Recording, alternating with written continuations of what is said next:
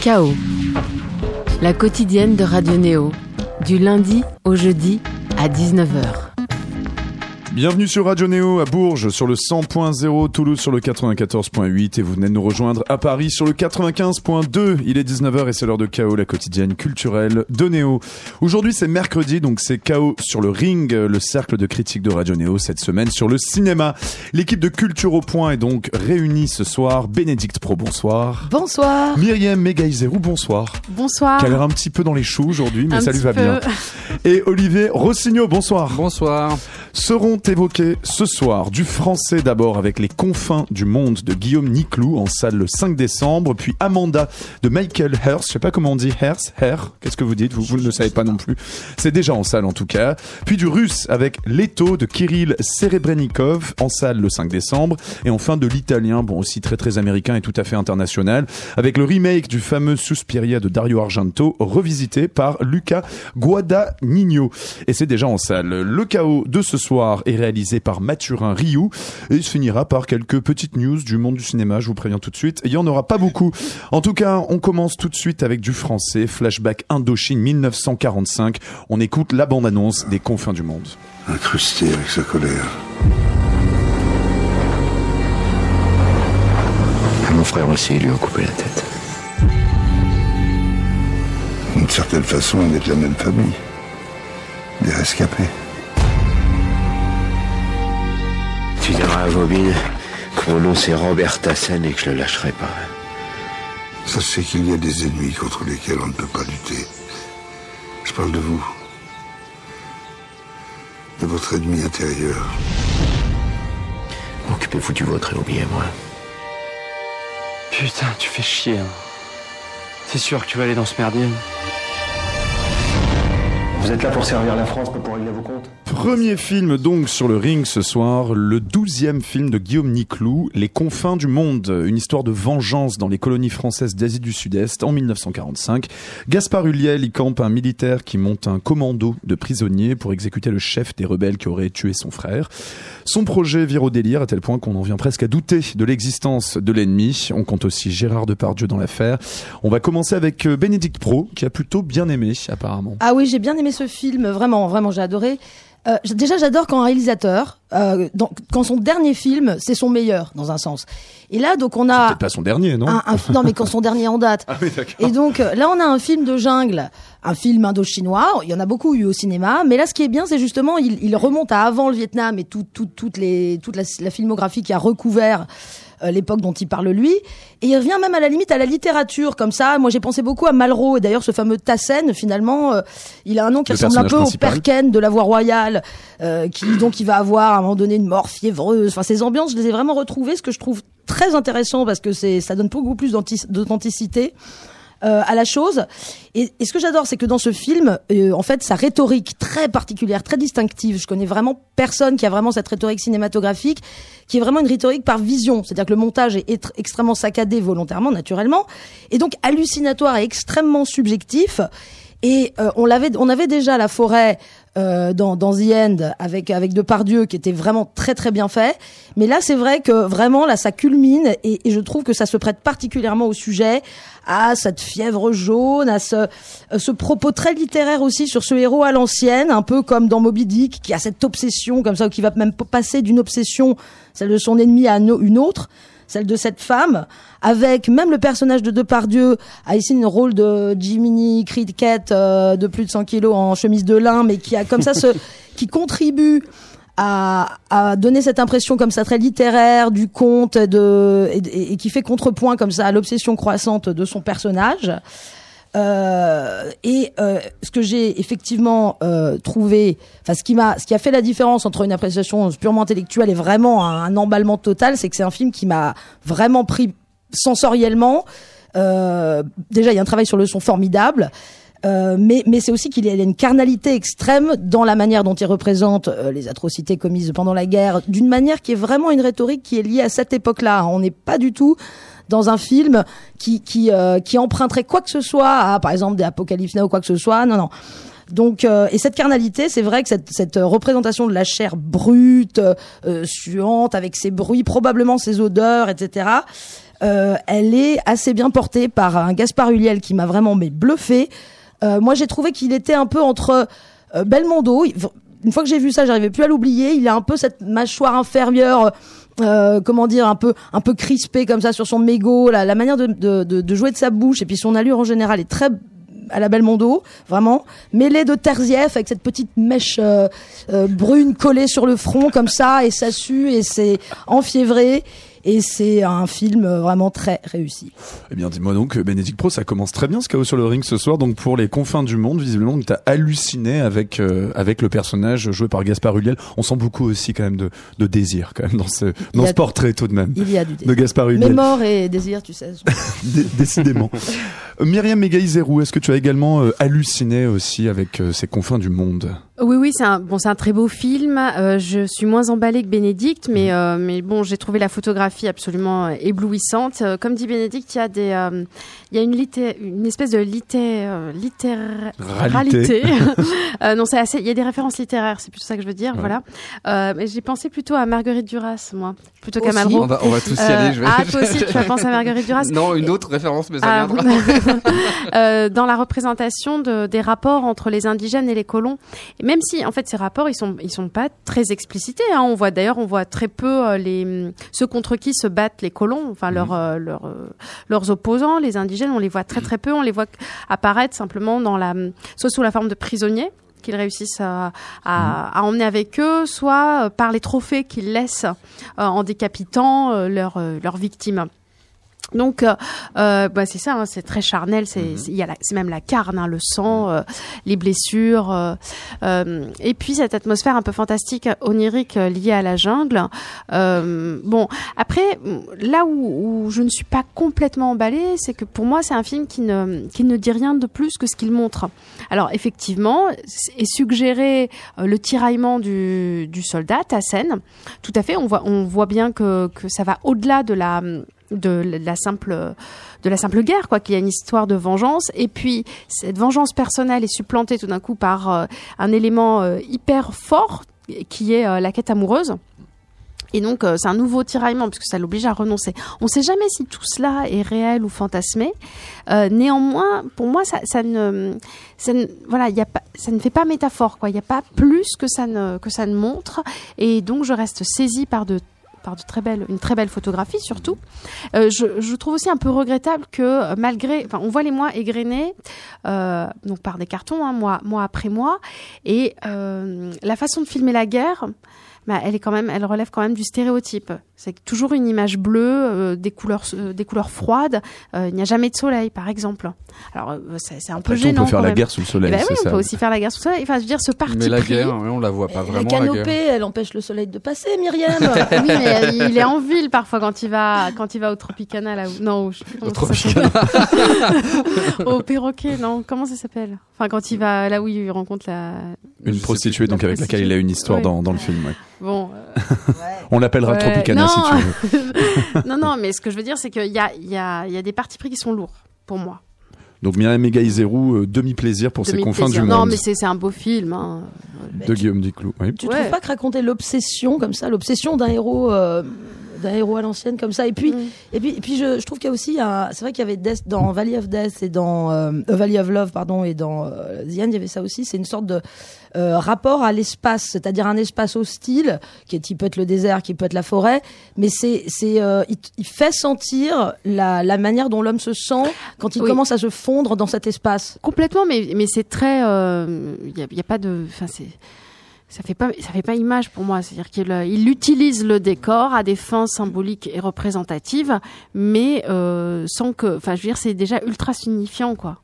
On va peut-être passer voir ce que, ce que Olivier Rossignol en a pensé. Je crois que tu as beaucoup aimé, toi aussi. Oui, moi j'aime beaucoup le film. Oui, euh, les confins du monde de Guillaume Niclou. pour moi, c'est- alors c'est le premier film, euh, le premier film de chaos du, euh, du de bah, notre émission. le deuxième étant pour mon avis Suspiria, mais euh, le, le- ce que ce que j'aime dans le film, pour moi, c'est un vrai film de, de fantôme en fait. Je, on se demande s'il est vraiment vivant dès le départ ce, ce personnage. On, et on se pose la question, mais qui était Tasson finalement avant d'être en Indochine dans sa petite campagne? Parce que on a l'impression qu'il est dès qu'il arrive dans ce paysage, il est totalement euh, métamorphosé. Moi, ça m'a fait presque penser à du euh, à du Veracet- à du Veracetacool de, de Tropical Malady par exemple euh, ce, ce, ce côté euh, ce- cette œuvre un peu de vertige euh, de sueur une œuvre presque séminale.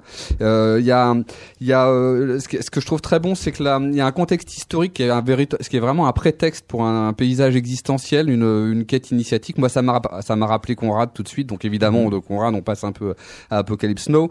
Euh, moi ça m'a quand même rappelé un peu un peu ça aussi.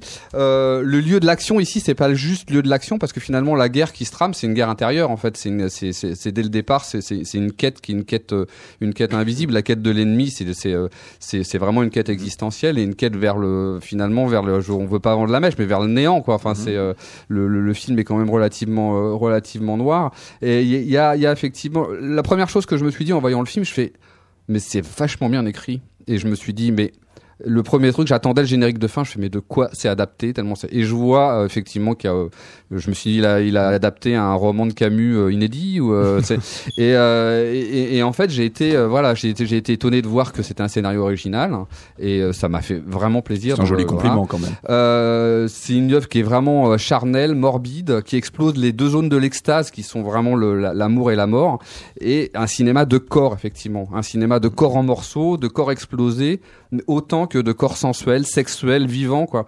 Et euh, j'ai retrouvé ce que j'ai ce que j'ai perdu avec le cinéma de Claire Denis, euh, c'est-à-dire euh, un, un cinéma euh, un cinéma vraiment euh, vraiment sensoriel avec je comme dit euh, Bénédicte un formidable travail sur le son. L'autre point commun aussi c'est que Claire Denis qui utilise euh, qui utilise elle régulièrement les Tinder Sticks. Euh, Mhm. Là, il a fait appel à, à Shannon Wright, Mhm. qui Oui, a fait une superbe BO, pas pas omniprésente, mais quand elle est là, elle est vraiment superbe. Euh, elle, elle donne ce côté un peu dépressif au film. Euh, voilà, moi je trouve que c'est vraiment un, Ouais, une- ça, c'est son très très beau côté. hein. c'est, Ouais. c'est et, et voilà ce que ce que j'apprécie c'est que je, et je trouve ça je trouve rarement ça dans le dans, dans, dans le cinéma français c'est que c'est euh, une œuvre organique et une œuvre de fantasme Euh, et euh, je, je- Mhm. voilà j'ai j'ai vraiment été étonné par le film Un dernier petit mot de Bénédicte Pro donc sur les confins du monde. Oui, je conteste pas complètement ce que dit Myriam parce que je pense que c'est plus un film qui se sent que, que qui s'intellectualise. Cependant, en effet, on peut se demander euh, quand on voit le, le prologue et l'épilogue finalement si on n'est pas dans une boucle et que ce n'est pas un rêve, euh, en effet, une hallucination. Euh, je pense aussi que la manière dont le la manière dont le, le pays est vu ou même la cause de la guerre. Là, on voit des gens qui sont. Il y a quelque chose aussi qui est dit comme ça, qui est esquissé comme ça là-dessus sur euh, ces hommes qui sont euh, seuls euh, en train de mener une guerre qui est acquise. On est complètement détaché de ce pays d'origine, et etc. Donc il y a, c'est pas une, comment dire, un, propos du film, mais c'est une, un motif du film. Euh, et aussi la manière dont ils, se fondent, qui correspond probablement à des, des, des- l'expérience de témoins de, de ces guerres-là, euh, se fond dans le jaune. À la fin, il est le seul. À la fin, il est le seul qui reste. Il est par une armée de, de, de parmi une armée, une armée euh, qu'il a convertie en fait, euh, qu'il a, qu'il a fait des, dont il a fait des traites. Donc, il est Mhm. entouré de, de locaux, d'Indochinois. Et, euh, et voilà. Donc, mine de rien, il y a quand même pas des propos, mais des motifs Mhm. qui sont euh, développés. Et juste juste euh, parce que Myriam parlait de Duras moi ça m'a rappelé Buzzati en fait hein. C'est-à-dire que j'ai pensé à cette même figure de dans l'invasion des le, le désert des Tartares où on, Mhm. on attend une invasion qui n'arrive pas là on guette un ennemi qu'on ne voit pas et qu'on ne trouve pas Bon, donc c'est Les Confins du Monde, un film de guerre intérieure, visiblement, de Guillaume Niclou. Ce sera en salle le 5 décembre. C'était donc notre premier film dans ce chaos sur le ring cinéma. On fait une micro-pause musicale avec le nouvel album d'Etienne Jomet, qui se penche un petit peu sur des classiques de jazz, euh, qu'il a donc, euh, qui l'ont accompagné dans sa carrière. Il sera en concert le 27 novembre au New Morning à Paris. À tout de suite dans Chaos sur le ring cinéma.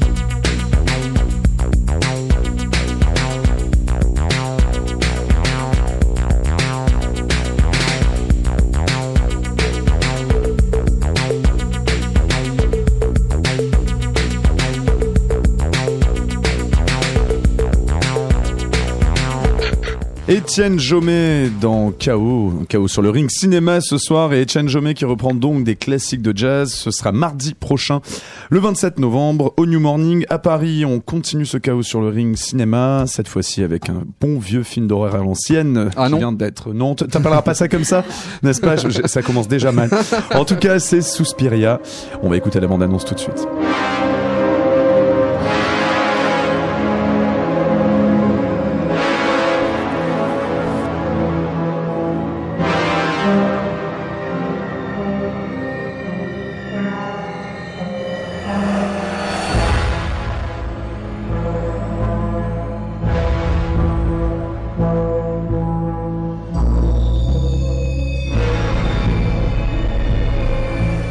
Ça nous met donc dans l'ambiance. Euh, un remake maintenant, donc d'un classique de l'horreur baroque. Je sais, je me- si je puis me permettre, Olivier. Rossignol, donc un véritable objet de culte en tout cas.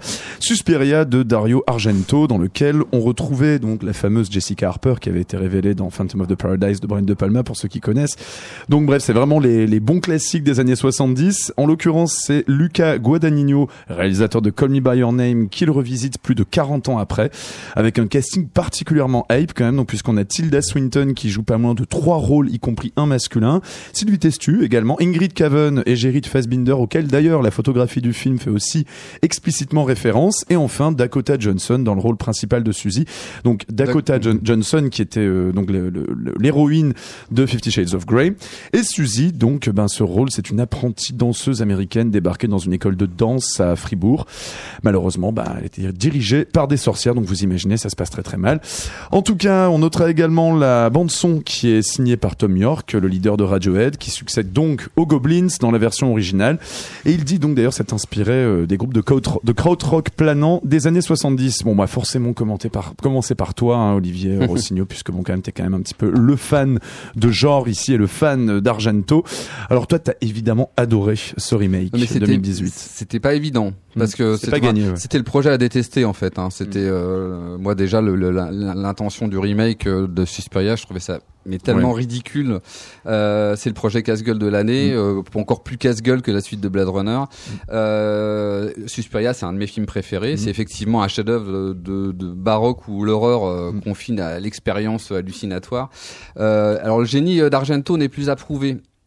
Hum, hum, hum. Justement, c'est ça le truc en fait, c'est que euh, cet immense cinéaste est encore euh, jugé avec une certaine, certaine, c'est un grand formaliste, c'est un, moi je le mets, enfin, on le, au, au même titre que Fritz Lang, quoi, c'est un grand formaliste. Euh, un- on, on le juge parfois encore avec une certaine ironie, une certaine distance, un peu de kitsch, un peu mineur, un peu film d'horreur, ce qui est pas du tout le cas. Enfin, il a le, le, le souci effectivement, c'est qu'il était, euh, il a, il a fait du, du, du cinéma d'horreur, mais mais qui allait, euh, qui- voilà, qu'il tran- qu'il transcendait. Alors, euh, on sent que les grands cinéastes de, de genre de- de- transcendent le genre.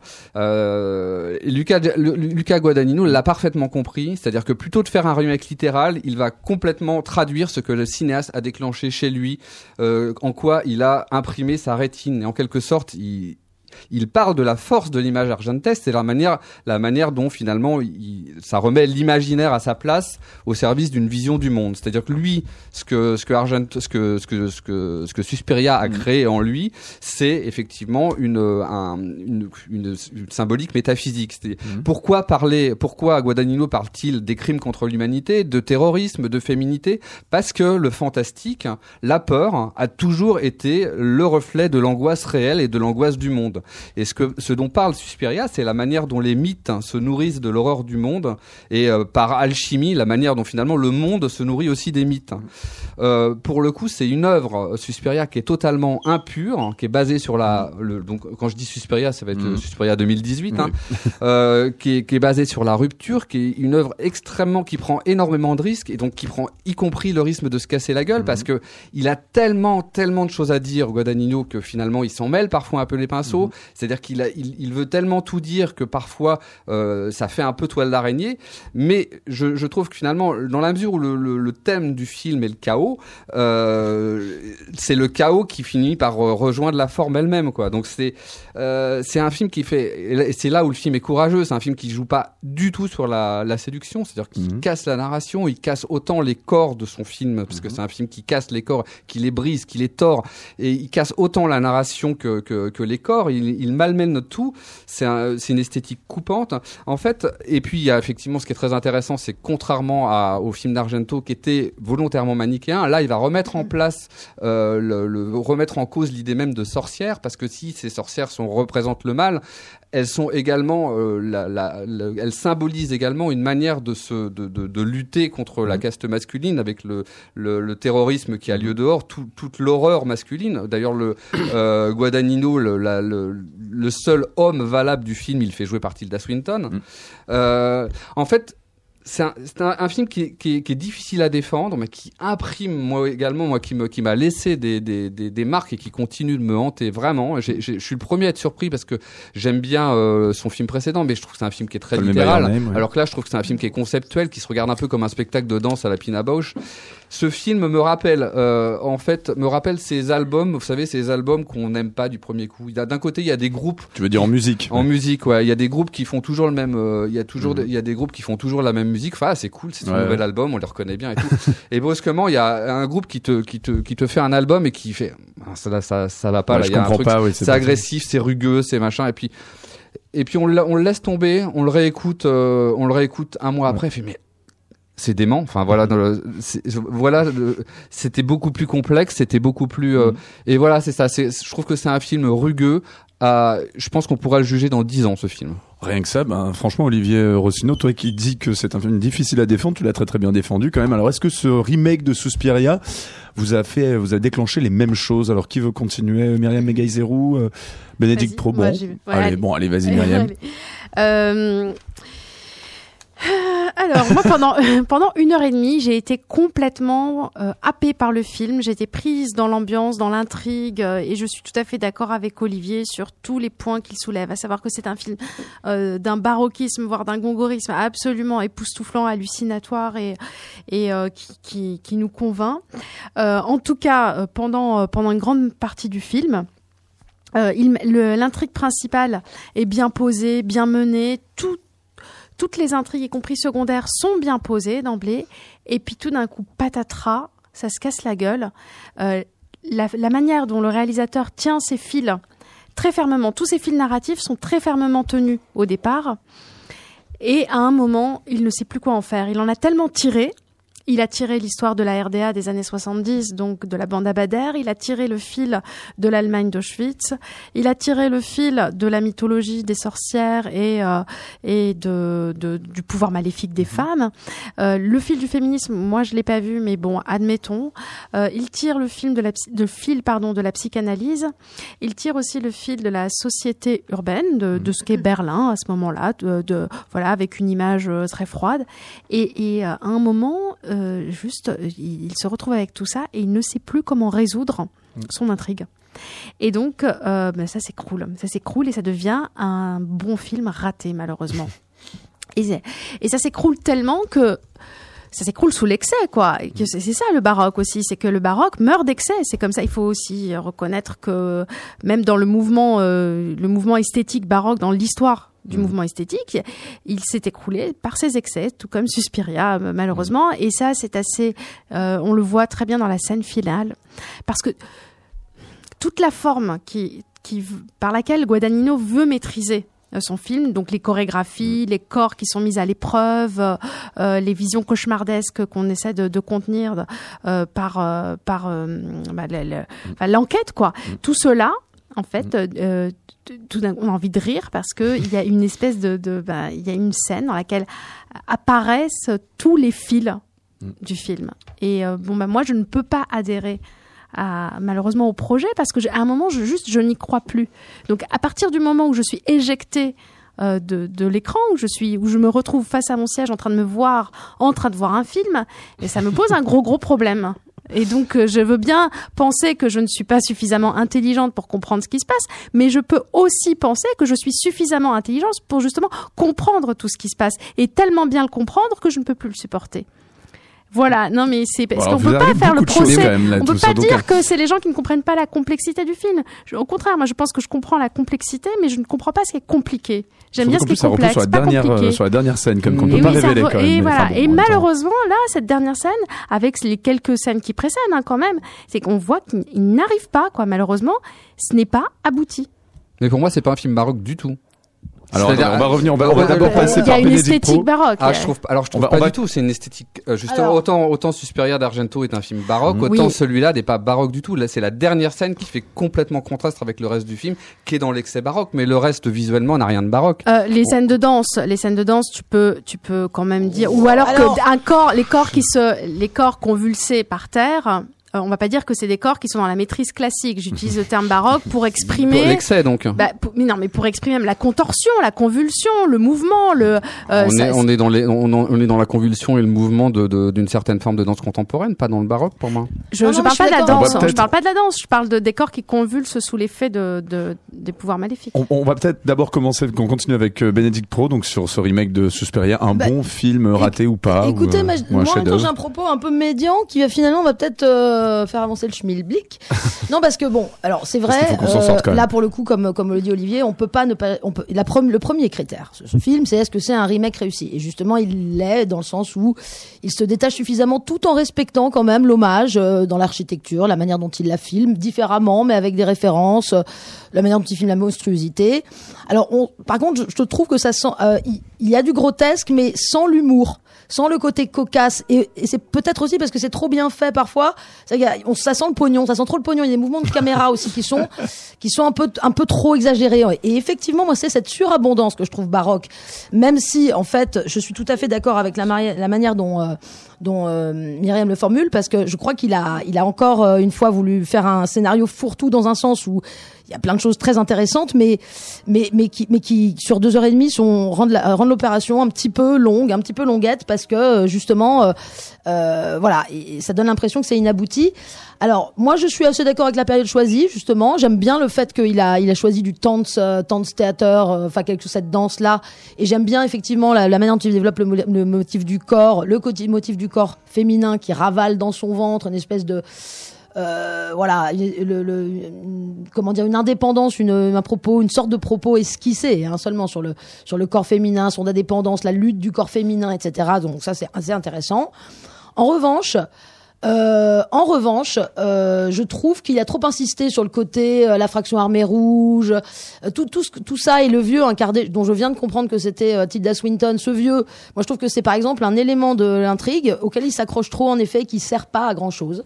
Il s'empêtre du coup et c'est trop long et trop bavard. Euh, et, et finalement, le fait qu'il coupe en chapitre, pour moi, ça ça montre, ça, ça dénonce un petit peu ça. Donc finalement, euh, là où je vous réconcilie entre guillemets sur l'idée du baroque, c'est que c'est le côté fourre-tout qui fait que ça, marche si on se laisse emporter, parce que c'est vrai que c'est hyper bien, euh, hyper beau, il y a des beaux rouges, c'est quand même bien filmé, la musique est, est- est- rappelle un peu amnésiaque.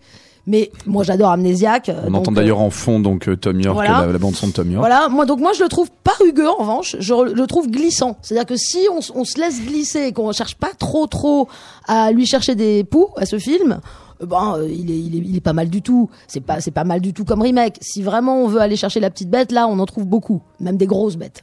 Olivier Rossignol, je suis obligé quand même de te donner la, la parole une dernière fois avant qu'on plie. Non, je trouve sur, que c'est. euh, euh, je, Suspiria. je- je trouve justement que ça, ça, ça, ça termine. euh, c'est une belle conclusion. Euh, ouais, ouais, non, non. Rugueux ou glissant, quoi. Ouais, ouais, au, choix, rugueux et glissant, ou glissant, ouais, mais je, mais je, je, je, je, enfin, évidemment, je vais être le seul à le penser, mais je pense vraiment qu'une, une, une seconde vision permettra de, permettre de voir de, de bien d'autres choses. Bon, c'est en tout cas Suspiria revisité par Luca Guadagnino. Alors vous arrivez à dire son nom hyper rapidement, moi non. Franchement, à chaque fois, je Guadagnino. respire un petit peu. On voit que tu galères à chaque quoi. fois. À chaque fois, vraiment, je, je me force, quoi. Mais ça, il y a beaucoup de, de self-control. Et c'est déjà en salle. Euh, On refait une petite pause euh, musicale très rapide. On est toujours dans Chaos sur le ring cinéma, mais on va écouter Sea Feel, donc un groupe assez culte du début des années 90, qui avait sorti une poignée de disques qu'on pourrait situer entre de la dream pop et du shoegazing. Et là, ils avaient sorti un morceau qui parlait de la bouche de Charlotte Gainsbourg. On les écoute parce qu'ils joueront le 24 novembre au Petit Bain, où ils rejoueront donc ce premier album en entier. À tout de suite dans Chaos sur le ring cinéma sur Neo.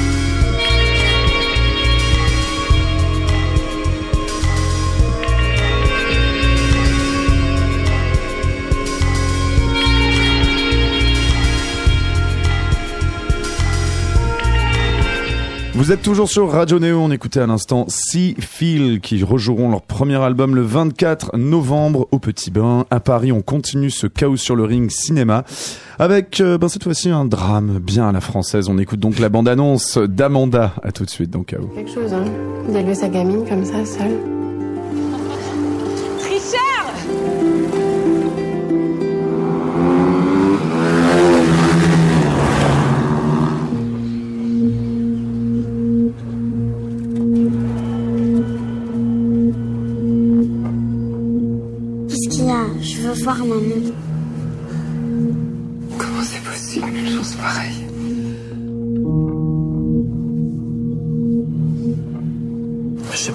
Tous les deux. J'ai tellement peur là. Je,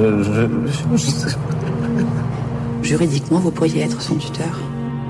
Un grand drame à la française maintenant sur le ring. Euh, Amanda, sixième film de Michael Hearst. Je l'appellerai euh, Hearst, hein, d'accord, H-E-R-S. Ça raconte Oh, l'histoire. Michael H-E-R-S. Voilà, on pourra dire comme ça. Ça raconte en tout cas l'histoire d'un jeune homme dans sa vingtaine qui se retrouve à devoir s'occuper de la fille de sa sœur après la mort de cette dernière dans un attentat. La tragédie donc collective se lie à la tragédie individuelle dans ce Amanda qui voit le comédien Vincent Lacoste, plutôt habitué à des rôles comiques, hein, s'essayer à un registre plutôt solennel. Alors visiblement, je crois que vous êtes tout à fait resté insensible à ce drame qui se voulait par, apparemment très sobre puisque vous tapez des barres de rire déjà là. J'ai l'impression. On va commencer par Bénédicte Pro. Oui. Donc Eh ce ben- Amanda, toi. euh, Alors je vais, je vais commencer un peu plus plus brutal que je que je ne le souhaite parce que en fait je me fiche de ce film complètement. Mais on pourrait l'appeler Herse parce que c'est un peu la mort du cinéma ce film. Euh, C'est-à-dire qu'on là on est on- c'est vrai très très très et on est vraiment dans le registre des mercredis de la vie. Là c'est c'est les mercredis de la vie là. Alors, euh, alors avec surtout, bah, c'est ça, ça en fait, des dialogues, mais alors qui sont mais tout du long d'une pauvreté mais affligeante, qui est une qui sont une insulte à l'histoire du cinéma et à l'histoire euh, du cinéma français. oui, messieurs dames, oui. La qualité Et française. des tableaux du quotidien. Là, on a vraiment, j'en ai même pas noté tellement c'est, genre, t'as pas oublié ton sac à dos Euh, Ouais, euh, je finis l'école à 5 heures. Enfin, c'est, c'est, c'est, c'est waouh. Et je, peux- je peux, je peux en C'est dire un dialogue. hein. incroyable. Je peux en dire un dialogue. Ah bah hein. vas-y, s'il te plaît. David. Oh, Lydia, comment ça va? Bien, et toi? Bah, euh, bien, et toi, qu'est-ce que tu deviens? Ah, t'as changé de coiffure. Donc voilà le dialogue du film. Tu peux continuer, Bénédicte. Tout à fait. Mais c'est vrai que c'est plus banal que la banalité. D'ailleurs, le personnage qui est incarné par euh, Stacy Martin est tout à fait l'illustration de ça. Elle est absolument anodine.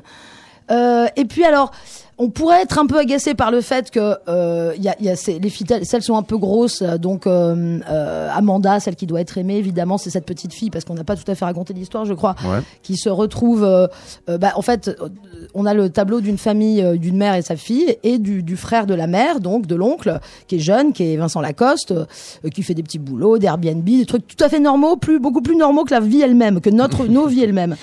Et euh, et puis à un moment donné, elle y va dans un parc, il y a eu un attentat, boum boum boum, le sujet de l'attentat. Et mais le réalisateur dit bien, ici je ne parle pas de ça, je parle des survivants, etc., etc. Et euh, donc, on va avoir l'histoire de l'attachement de cet oncle avec cette petite, accompagnée d'une flûte traversière et d'une petite harpe. Et parfois, un petit hautbois joint par des violons qui s'entrelacent joliment quand, euh, enfin, ils sont en harmonie et que leur lien se solidifie, se consolide jusqu'à des larmes finales dans les yeux bleus de la petite, une dernière tentative de nous avoir par la gosse.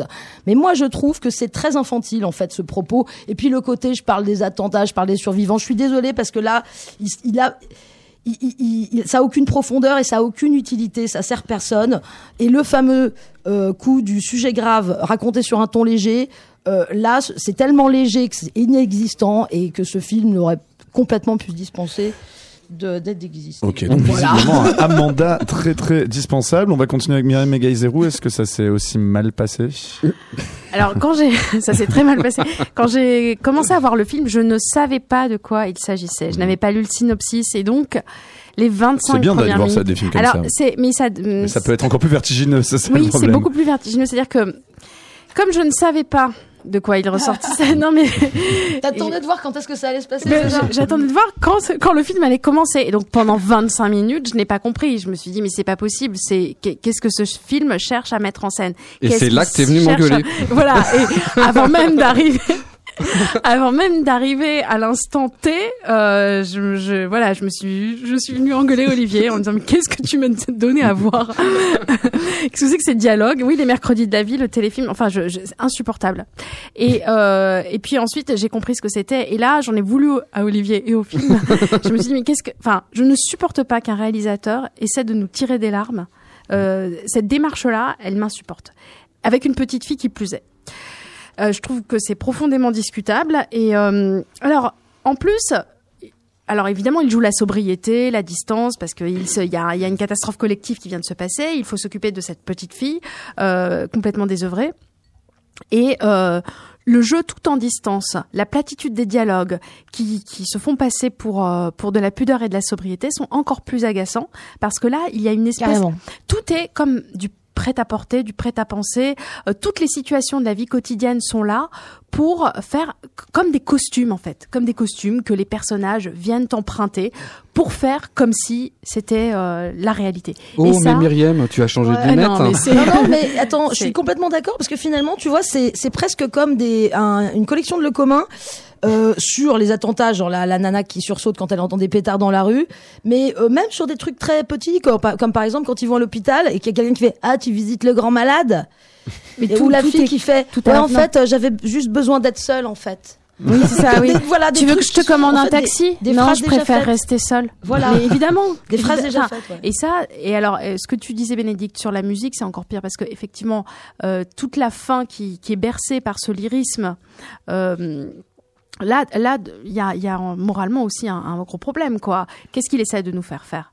De nous attendrir par la musique, par les situations? Non, c'est c'est euh, c'est C'est indécent. Bah oui, c'est indécent, c'est euh, c'est c'est pas honnête comme euh, comme démarche que de, de nous mettre une petite fille qui pleure devant un match. Pardon, je vais pas arriver à la fin. Bref, euh, ces tire larmes, j'aime pas ça. Donc euh, donc non, Amanda, euh, je Non. n'y crois pas. Non, Amanda, non. Alors Olivier non, est-ce que tu vas essayer de sauver un tant soit Bah, peu ils Amanda m'ont- ils de Michael Hers Ils m'ont un peu tout pris, là. mais- Elvis, Elvis has left the temps- building. Elvis Alors- has left the building. Ouais.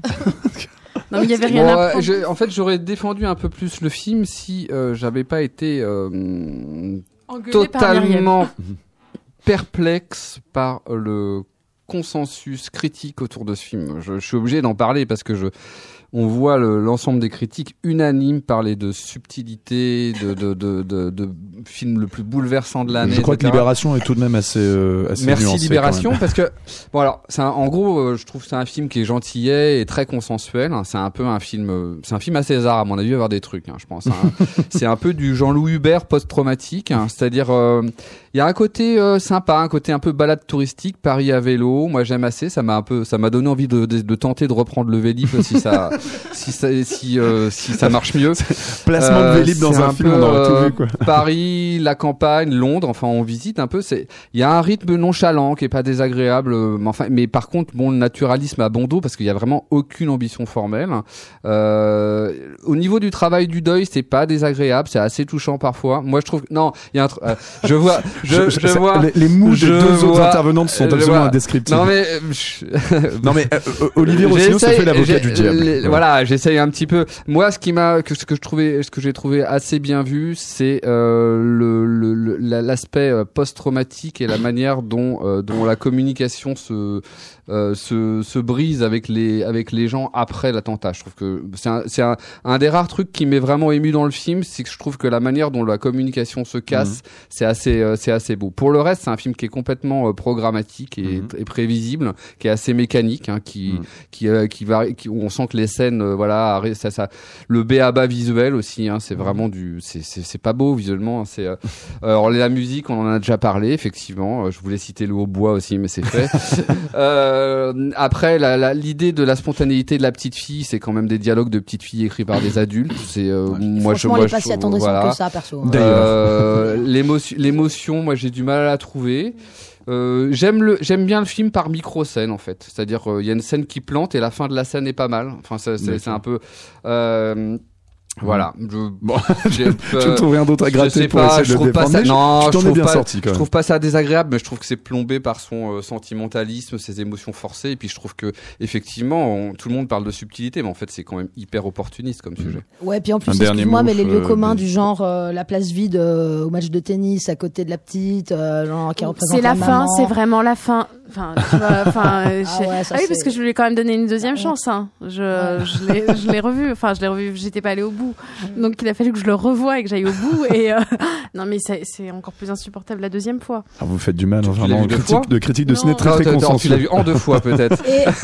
J'ai une question totalement candide. Vous pensez qu'il fait exprès, quand elle est chez la tante Maude, vous pensez qu'il fait exprès de dire tu passeras la nuit chez elle, genre la nuit chez Maude? Ah. Tu sais, le mec qui a des dialogues, vraiment pourris et qui Mais aurait l'audace, blagues en plus de tout le reste, de- de- d'essayer de, faire une pauvre allusion à Romer, tu vois. Alors et puis bon, je ne déteste pas. euh, Enfin, j'aime peut-être un peu plus Vincent Lacoste que vous deux, mais euh, il faut qu'il apprenne à pleurer aussi. hein. Ah oui, donc là, il a finalement, ce- mal. Là, très, il très est mal. pas. Ce ouais, premier rôle un peu plus mal. solennel, euh, d'accord, c'est un Ah peu plus périlleux qu'on imagine. ouais, Bon, en tout cas, c'est Amanda, donc visiblement un désastre, mais qui peut s'approcher par petites touches, comme le, l'a essayé de nous l'expliquer euh, Olivier Rossignol. Donc Amanda de Michael Hers, c'est déjà en salle. On va faire une- un petit break musical euh, avant de- d'aborder notre dernier film, et justement, on va se mettre dans une ambiance un peu plus euh, post-punk 80s avec Adult, qui au demeurant est un groupe tout à fait contemporain, qui sort, qui vient de sortir un nouvel album. On écoute un extrait Does the Body Know, et ils seront en concert le 28 novembre au Petit Bain. À tout de suite.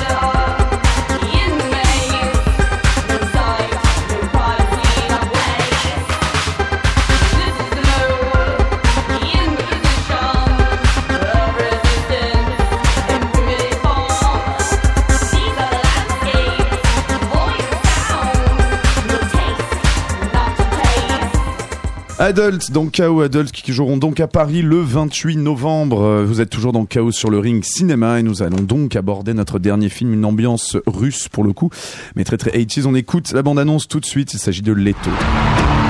Стадион тысяч намного. Дунули короны ушли. Вид, ну а ты? Я по-другому, конечно, все это вижу. Он очень клевый чувак. Да сколько к Майку таких ходит? Виктор? Майк? Успеть хотели. Пойдем.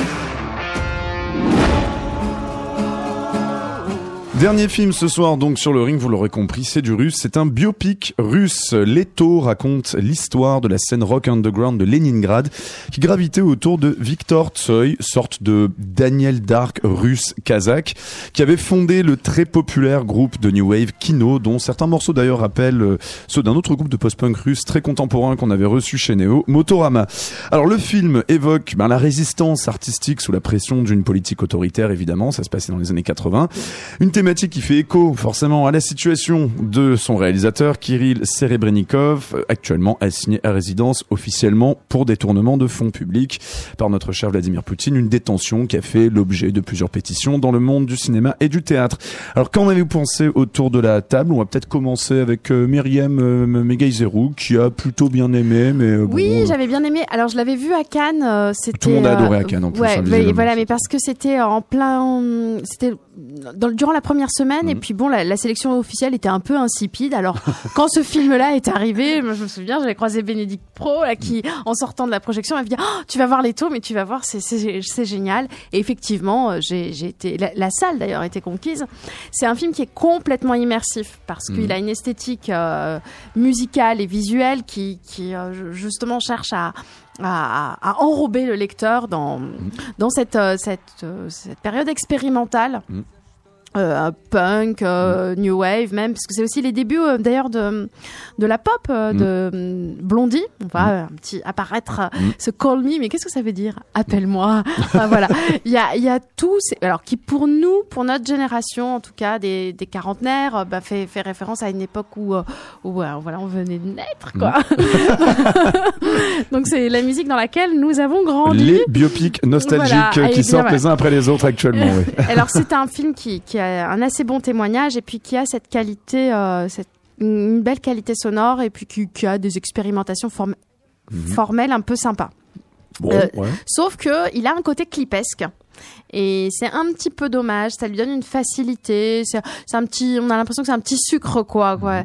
Donc euh, même si c'est c'est euh, le, le noir et blanc le, le sauve de la d'une esthétique un petit peu trop acidulée, eh bien ça reste quand même un film qui est fondé principalement sur le clip.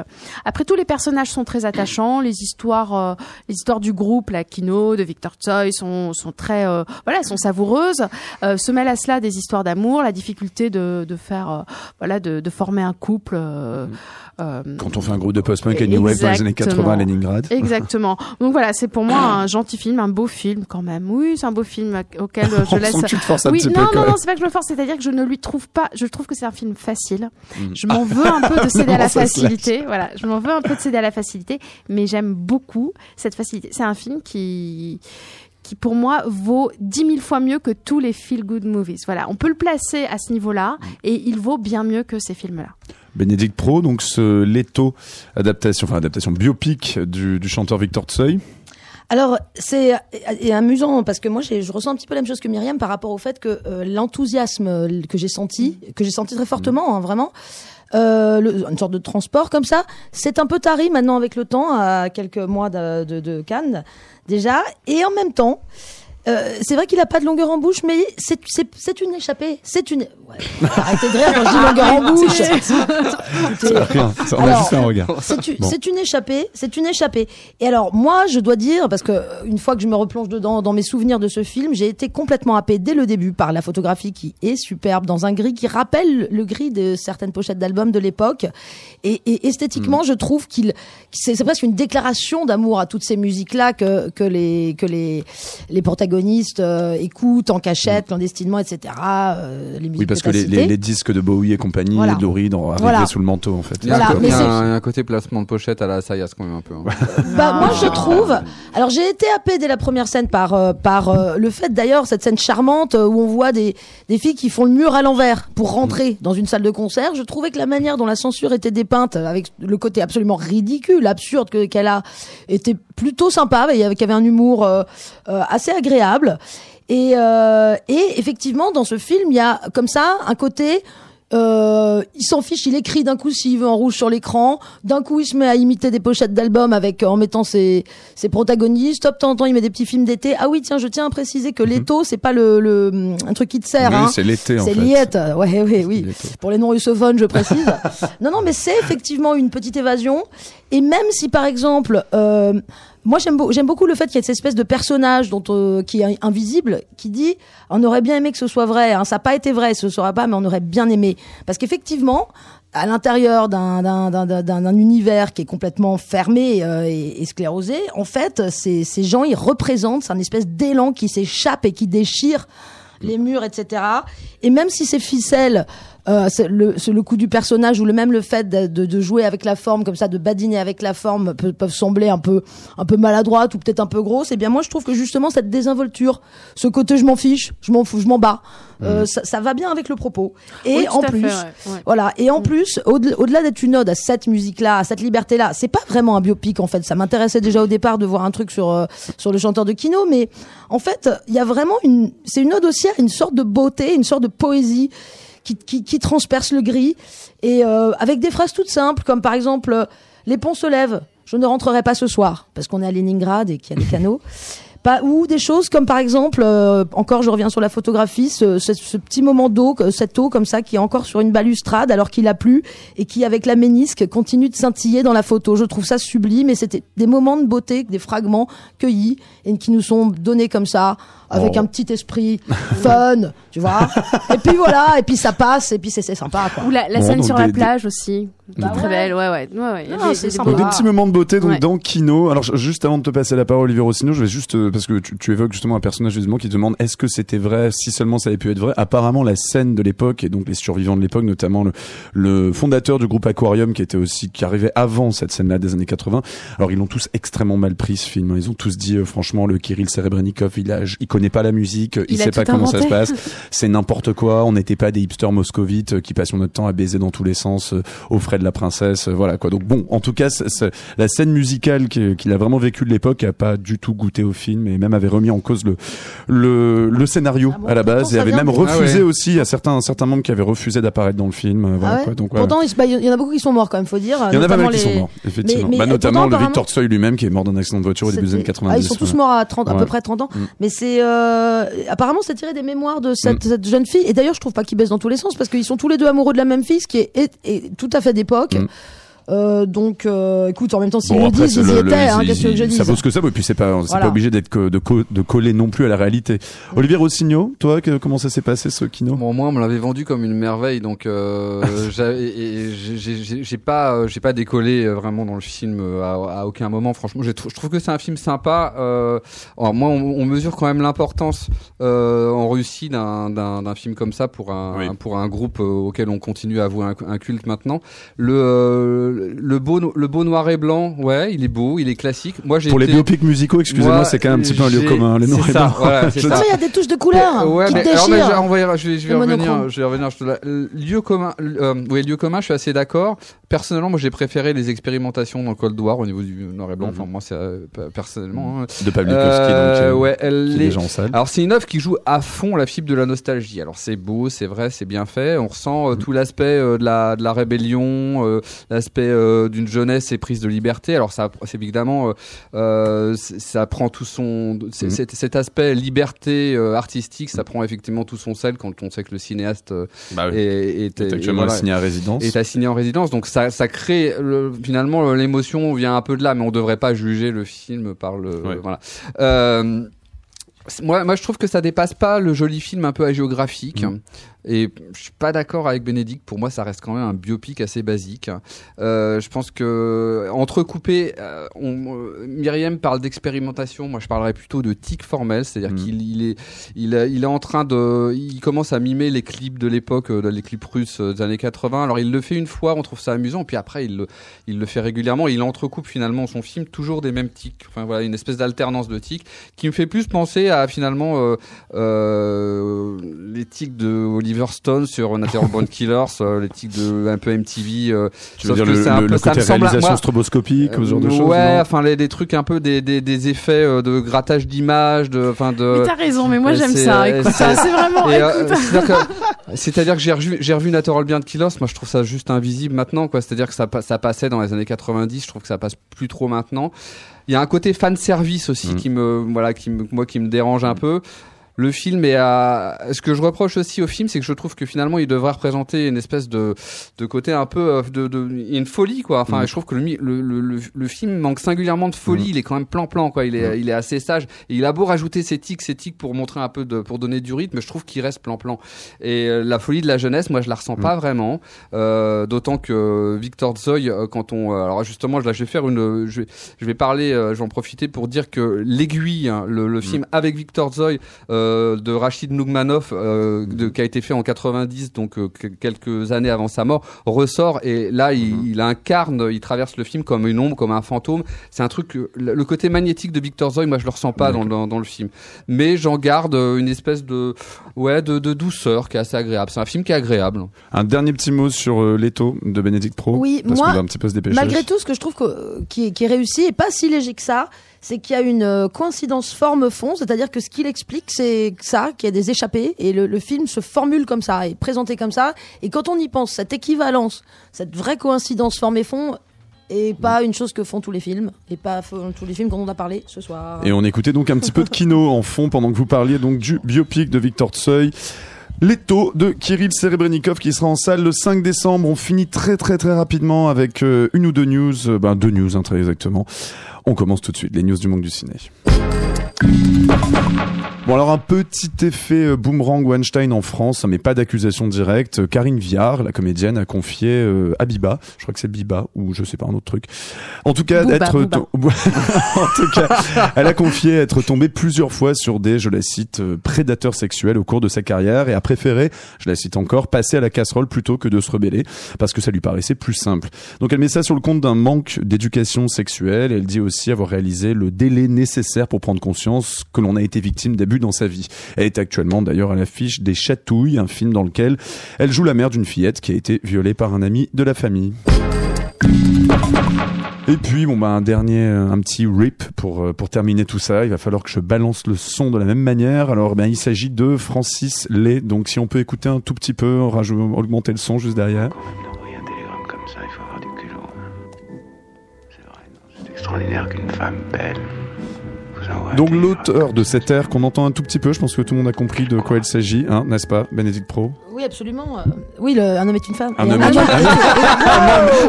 une C'est le, premier film transgenre. de 1925. un homme et une femme de Claude Lelouch. Donc, Francis Lay vient de nous quitter, enfin, il y a une semaine environ, à 86 ans. Il a travaillé sur 35 films avec Lelouch, euh, qui parle d'ailleurs de lui comme de l'homme de sa vie. Mais aussi, donc, il a bossé avec Claude Zidi, Verneuil, oublié, puis il a écrit, il a écrit également pour toute la scène de variété française. Il était proche aussi, d'ailleurs, pas seulement, donc, de Pierre Barou, illustre figure de la chanson interlope française et gérant du label Sarava Records, qui d'ailleurs sera célébré ce week-end à Boulogne dans le festival Bébé Mix. Tu veux rajouter quelque oui, chose il euh nous sauve avec son shabada, il nous sauve de tes virgules parce que c'est vrai que terminer sur le viol et la mort, c'était quand même dur, mais heureusement, shabada. Shabalabala. En tout cas, en tout cas, c'est un chaos sur le ring cinéma qui se finit maintenant. Merci beaucoup donc à l'équipe de Culture au Point. Merci à Bénédicte Pro, Myriam Megaïzerou et Olivier Rossignol. Merci à Mathurin à la Réal. euh, donc Merci la- Mathurin. Merci, Et merci évidemment, Mathurin, donc merci une, Thomas. euh, à Merci tout le monde. Thomas. Et, euh, et donc euh, également rediff de cette émission demain à l'antenne à 13h. Vous pouvez la retrouver ben, un petit peu partout sur le site de Culture au Point, sur notre site à nous radioneo.org, sur toutes les plateformes, etc. Les, les, les Spotify et compagnie. Demain, KO redevient donc euh, formule normale.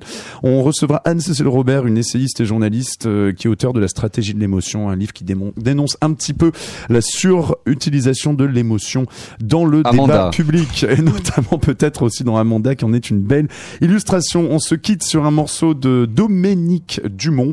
25 novembre à Lafayette Anticipation, ça jouera. Donc c'est un projet du label Antinote. Je vous laisse donc écouter le début de la fin. C'est donc le début de leur nouvel album. À demain dans Chaos sur le ring et retrouvez la playlist habituelle de la radio juste après ce morceau.